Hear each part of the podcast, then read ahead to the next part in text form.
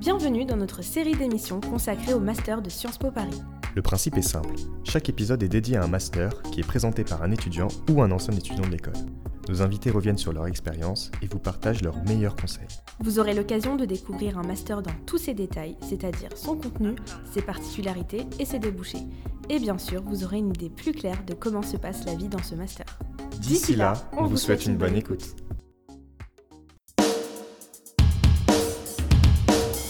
Bonjour à tous et à toutes, bienvenue dans une nouvelle émission de Trace ta route sur les masters de Sciences Po. Alors aujourd'hui on fait un focus sur le master com, master communication, médias et industrie créative voilà, de Sciences Po. Et on a le plaisir de recevoir Ryan. Bonjour Ryan. Bonjour Zinette. Ça va? Ça va super et toi? Ça va, merci. Est-ce que tu peux te présenter rapidement s'il te plaît? Je m'appelle Ryan, j'ai 21 ans, été au collège universitaire à Sciences Po. J'ai passé ma troisième année à San Francisco.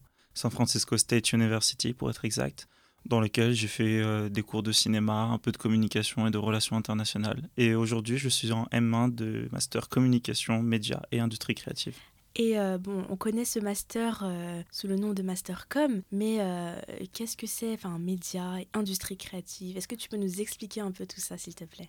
Alors on parle d'industrie créative dans le sens où on parle beaucoup d'audiovisuel, de la production audiovisuelle, mais pas que. Euh, on parle notamment des jeux vidéo, du design et des marques. Donc c'est vraiment large, euh, les industries créatives. Ce qui y a bien avec ce master, c'est qu'on va avoir un côté plus managérial, du coup, vis-à-vis de ces euh, matières-là. En ce qui s'agit des médias, on parle beaucoup de presse, de la télé, de la radio, notamment des podcasts. Donc comme euh, ça a été dit euh, plusieurs fois, ça revient un peu euh, à la mode en ce moment. Donc on est à la mode. Exactement. Donc voilà, c'est vraiment très large. Autrefois, ça s'appelait juste Master Communication, mais mhm. comme ça prenait déjà en compte un peu tout cet aspect industrie créative et médias, ils ont changé le nom du master. D'accord. Est-ce qu'il y a différentes spécialités dans ce master? Comment ça fonctionne? Comment ça s'articule? Je dirais que c'est un master qui va aller un peu progressivement, dans le sens où le premier semestre du Master 1, on va avoir des cours très généraux, c'est-à-dire qu'on va parler des médias, de l'économie des médias, comment ça s'organise, des industries créatives en général, la marque, la publicité, etc. Au deuxième semestre du M1, on va avoir des cours qui s'appellent électifs. Donc c'est des cours qui vont être professionnalisants, qu'on va choisir selon nos projets et ce qu'on aimerait faire. Donc moi, j'ai pris euh, par exemple un cours du business model des médias, donc qui va être plus orienté sur les médias et comment ça fonctionne. Et toi, en fait, qu'est-ce qui t'a poussé à, à faire ce master? Est-ce que tu avais déjà un des expériences dans le domaine avant euh alors, pour vous refaire très rapidement mon CV, du coup, j'ai tourné dans des courts-métrages quand j'étais au collège, puis j'ai continué aussi au lycée. J'étais dans des associations de production audiovisuelle et surtout cinéma.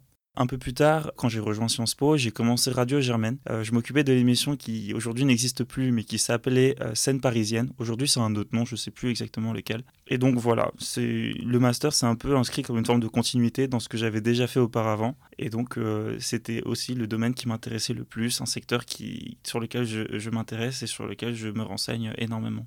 À ton avis, quelle est la plus-value d'étudier la com à Sciences Po plutôt qu'ailleurs? Je dirais qu'il y a un côté très professionnalisant assez rapidement. Donc euh, notamment au travers des cours électifs, mais aussi euh, au travers d'un stage de césure qu'on peut euh, faire si on en a envie. Il y a aussi un stage obligatoire qui sera en deuxième année, donc au deuxième semestre de deuxième année, à moins de faire une alternance, mais c'est autre chose. C'est aussi tous et toutes les professionnels qui vont venir pour pouvoir discuter de leur métier, qui vont nous donner leurs propres expériences, comment eux vivent la chose, quel est leur processus de création. On a notamment des masterclass donc c'est un professionnel, par exemple Phyllis Stark, qui est venu et qui nous a raconté un peu comment lui créer, comment lui travailler. Il y a aussi les, tables rondes qui sont organisées par la SOCOM, donc l'association du master, qui nous permet d'avoir des échanges un peu informels avec les professionnels, qui vont un peu nous expliquer euh, comment eux vivent, euh, qu'est-ce qu'ils font, comment eux ressentent leur travail et comment ils le vivent tous les jours. Donc euh, je pense que c'est un peu une des particularités de Sciences Po. Il y avait qui comme invité? Enfin, tu as rencontré beaucoup de. Il y avait beaucoup d'événements? Euh, il y a pas mal d'événements, oui. Euh, les tables rondes, je crois qu'il y en a eu quatre lors du premier semestre. J'ai pu, j'ai pu rencontrer d'ailleurs une personne que vous avez interviewée euh, ici à Trastaroute, qui s'appelait Charlotte et qui était présidente d'une entreprise qui s'appelait Canard et compagnie. Mhm.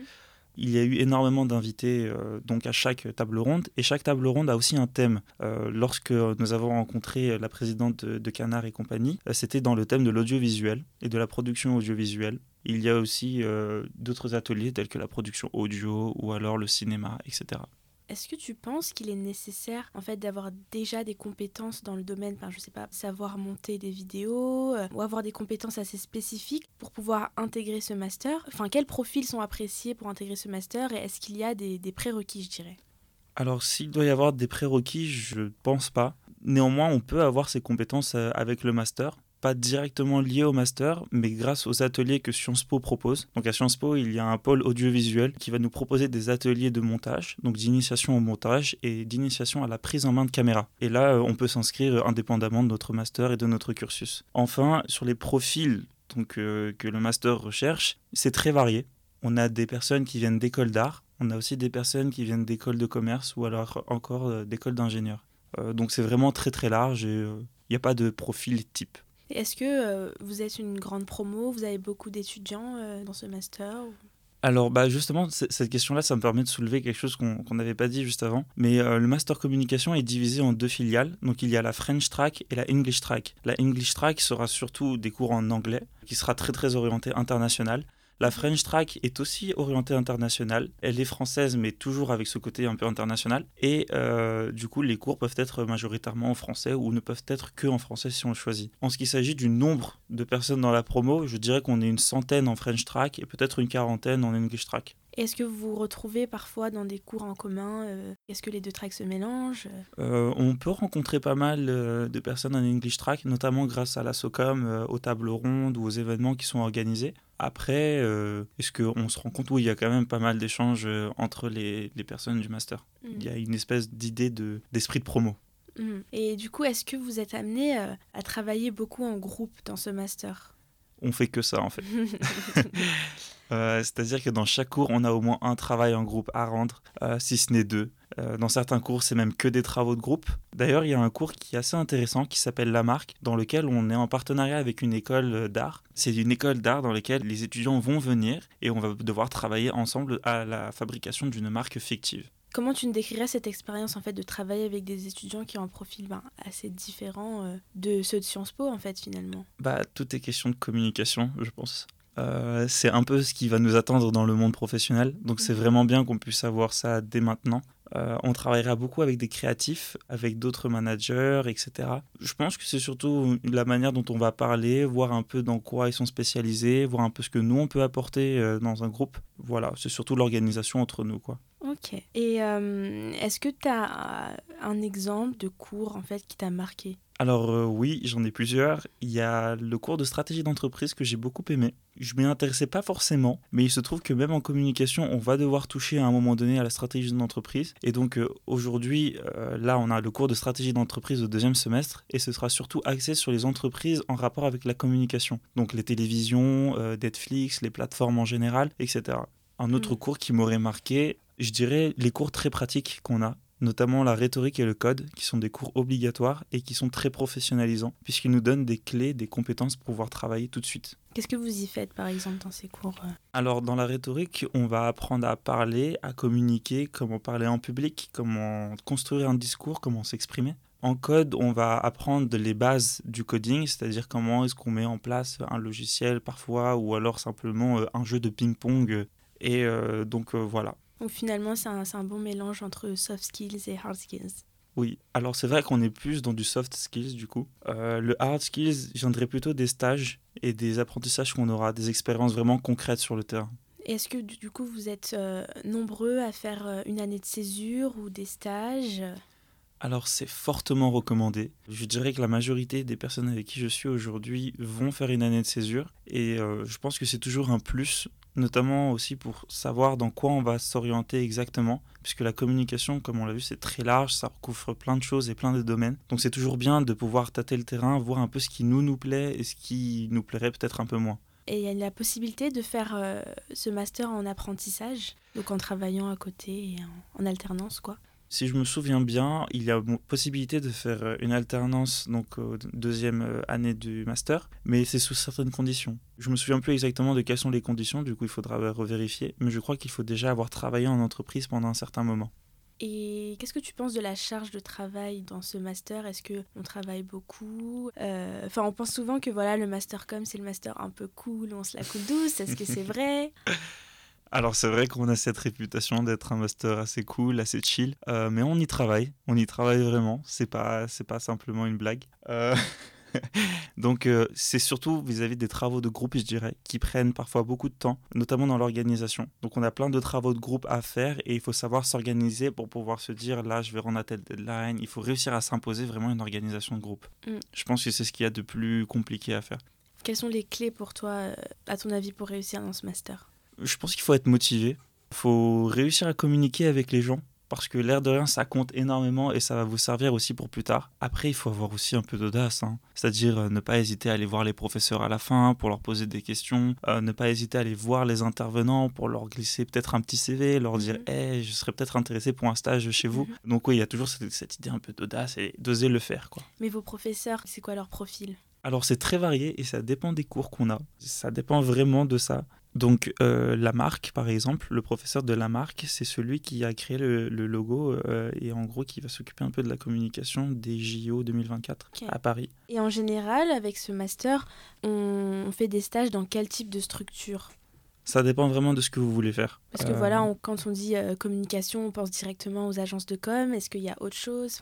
Ça se limite pas du tout aux agences de com. Comme on l'a vu tout à l'heure, il y a euh, de la communication politique. Donc dans ce cas-là, on travaillera pas du tout dans une agence de com, mais plutôt avec les politiciens eux-mêmes ou alors dans les institutions. En ce qui s'agit des stages, ça dépend vraiment de ce que vous voulez faire. Si tu veux travailler dans la publicité, oui, une agence de communication est fortement recommandée. Si on veut travailler par exemple dans l'audiovisuel, il serait peut-être plus intéressant d'aller dans des sociétés de production ou alors euh, dans les chaînes de télé euh, qui proposent aussi des formations dans, dans ce cadre. Hmm. Et toi, quel est ton projet professionnel? Alors je suis en train d'un peu l'affiner. Euh, je m'intéresse de plus en plus à la stratégie d'entreprise et euh, la communication politique aussi, c'est quelque chose qui me parle bien. Donc euh, j'aimerais justement voir avec l'année de césure qu'est-ce qui pourrait me plaire le plus et dans quoi je me sentirais le plus épanoui. Et est-ce que tu penses qu'il est difficile de trouver un, stage dans le secteur de la com ou bien même plus tard en fait pour s'insérer dans le marché du travail Est-ce que c'est un secteur où il est difficile en fait de trouver un, un job? Alors, c'est un secteur très demandé. Les gens euh, aiment beaucoup ce secteur, mais c'est un secteur aussi très dynamique, qui change beaucoup, qui évolue très vite. Donc il y a pas mal de nouveaux postes qui vont être créés, d'autres qui vont parfois devenir un peu obsolètes. Mais c'est vraiment quelque chose qui évolue et pour reprendre euh, les chiffres euh, qui sont donnés par Sciences Po, 90% des étudiants qui sont diplômés du master trouve un travail dans les six mois qui suivent. Mm. Je ne pense pas que ce soit un vrai problème pour pouvoir s'insérer, mais je pense que c'est surtout le fait qu'il faut apprendre à s'adapter et à répondre un peu aux demandes du marché. Tu penses que le, master vous prépare bien à ça? Bah, Étant donné qu'on développe beaucoup les soft skills et le, côté un peu managérial, je dirais que oui, ça nous laisse quand même un, certain champ, une certaine liberté dans l'évolution et dans la progression. Et mm. tout ça, ça viendra forcément euh, sur le terrain lui-même. Pour ton cas, du coup, c'est un master en français. Est-ce que la plupart des gens euh, finissent euh, par travailler en France ou bien est-ce qu'il y a des débouchés hors de la France? Alors du coup, comme je l'ai dit tout à l'heure, c'est pas seulement un master qui va nous, nous, diriger vers la France. Il y a beaucoup de personnes qui vont travailler à l'international. Ça dépend vraiment de ce qu'on veut faire, des entreprises, des institutions dans lesquelles on aimerait travailler. Je mhm. J'ai pas d'exemple précis en tête, mais je dirais que si on veut travailler à l'UNESCO, ça semblerait peut-être un peu plus logique de pouvoir se balader et ne pas rester uniquement en France. Euh, si on veut travailler à l'ONU, pareil. Et du coup, au niveau de l'emploi du temps, est-ce que euh, vous avez beaucoup de cours Vous avez quand même pas mal de temps libre ou... Alors en soi, on a pas mal de cours, mais on a aussi beaucoup de temps libre. Avoir du temps libre, ça nous permet d'avoir des projets à côté. Donc par exemple, là, euh, bon, je vais pas spoiler, mais on a un projet de tournage cinéma euh, avec des amis. Donc oui, oui, ça nous laisse aussi le temps. Dans le cadre du master ou bien juste... Bah pas forcément. On peut avoir des projets, notamment les projets collectifs, mais pas que. On peut avoir des projets très personnels, euh, avoir des, des, projets à côté pour pouvoir travailler avec d'autres institutions, des personnes, etc. Donc vous avez le temps aussi d'avoir un, job à temps partiel, par exemple? Est-ce que tu connais des gens qui sont dans ce cas-là? Alors, job à temps partiel, c'est peut-être un peu différent, puisque c'est peut-être pas des projets en soi. Mais oui, oui, euh, je pense qu'il y a moyen de, de, pouvoir avoir un petit job à côté, mais faut, je pense qu'il faut quand même réussir à bien doser. Mm. Et donc tu nous as parlé de projets collectifs. Qu'est-ce que c'est rapidement euh alors un projet collectif, c'est des projets qui sont qu'on choisit au début du master et qui vont nous suivre toute l'année. Donc euh, c'est un projet euh, dans lequel on va s'engager et qui va réunir plusieurs étudiants. Donc il va y avoir plusieurs fois des réunions, des rencontres pour pouvoir mener à bien un projet pour la fin de l'année. Est-ce que tu en fais un toi? J'en fais pas cette année, je ne fais pas de projet collectif, mais du coup j'ai aussi des projets à moi à côté. D'accord. Et quel projet par exemple si tu peux nous en parler? Alors oui, il y a des projets de tournage cinéma. Mhm. Euh, j'essaye aussi de m'entraîner pour le montage. Donc je m'entraîne personnellement euh, en autodidacte. Aussi à la prise en main de caméra, à la photographie et un peu tout ce qui est artistique. Ok, ok. Pour pouvoir un peu compléter avec la formation euh, managériale qu'offre Sciences Po. Et finalement, qu'est-ce que tu trouves cool dans ton master et qu'est-ce que qu'est-ce qu'il est un peu moins selon toi si tu as envie d'en parler? Alors, ce qui est cool, je dirais qu'on a une très bonne ambiance dans le master. Les gens s'entendent plutôt bien. Il y a une bonne communication, voilà. Et euh, ça communique bien en Ça communique très bien. Sinon, ce que j'aimerais bien, je dirais que les cours sont vraiment très très intéressants. Le fait de voir des professionnels, ça nous permet vraiment de nous projeter aussi, nous, sur les métiers qu'on aimerait faire peut-être plus tard. Et euh, ça nous permet aussi de toucher un peu à tout. Mm. Sinon, les choses peut-être un peu moyennes, au début, on parlait beaucoup de la publicité. Et lorsqu'on n'est pas intéressé par la publicité, c'est vrai que ça, on peut avoir une forme un petit peu de réticence envers ça. Mhm. Mais ça se développe assez rapidement et on commence à élargir tout de suite euh, les sujets dans lesquels on parle et des sujets qu'on étudie. Et euh, si là, tu avais un jeune en face de toi qui hésite un peu à, à vouloir intégrer ce master ou faire de la com, qu'est-ce que tu lui dirais? Quel conseil tu pourrais lui donner? De ne pas hésiter à envoyer des mails, de ne pas hésiter à rencontrer des gens, à poser des questions, vraiment d'avoir de l'audace mhm. et de ne pas se dire non, mais c'est quelqu'un d'important ou, ou, de pseudo important, donc j'ai peur d'y aller. Tu l'as déjà fait? Je l'ai déjà fait. Ah. Ça a marché? Bah, j'ai réussi à glisser un CV et juste après, je vais avoir un rendez-vous avec quelqu'un qui justement a récupéré mon CV. Donc euh, ça paye plutôt bien. mais oui, oui, mais vraiment ne pas hésiter à poser des questions parce que ça nous permettrait vraiment de savoir ce que nous on veut, euh, ce qui nous intéresserait ou ce qui au contraire nous, nous repousserait, mm. d'avoir des expériences de personnes sur le terrain et euh, vraiment, il faut avoir de l'audace. Et si on a des questions, il faut y aller, il faut les poser, il faut trouver les gens pour ça. On a des réseaux tels que LinkedIn qui marche plutôt bien. Donc vraiment ne pas hésiter. Ok, donc le message du jour, c'est euh, soyez audacieux et Soyez audacieux. voilà. merci beaucoup Ryan d'avoir accepté l'invitation. On vous retrouve très bientôt pour un prochain épisode. Merci à vous. Radio Ambition Campus, une écoute, du partage, des réussites.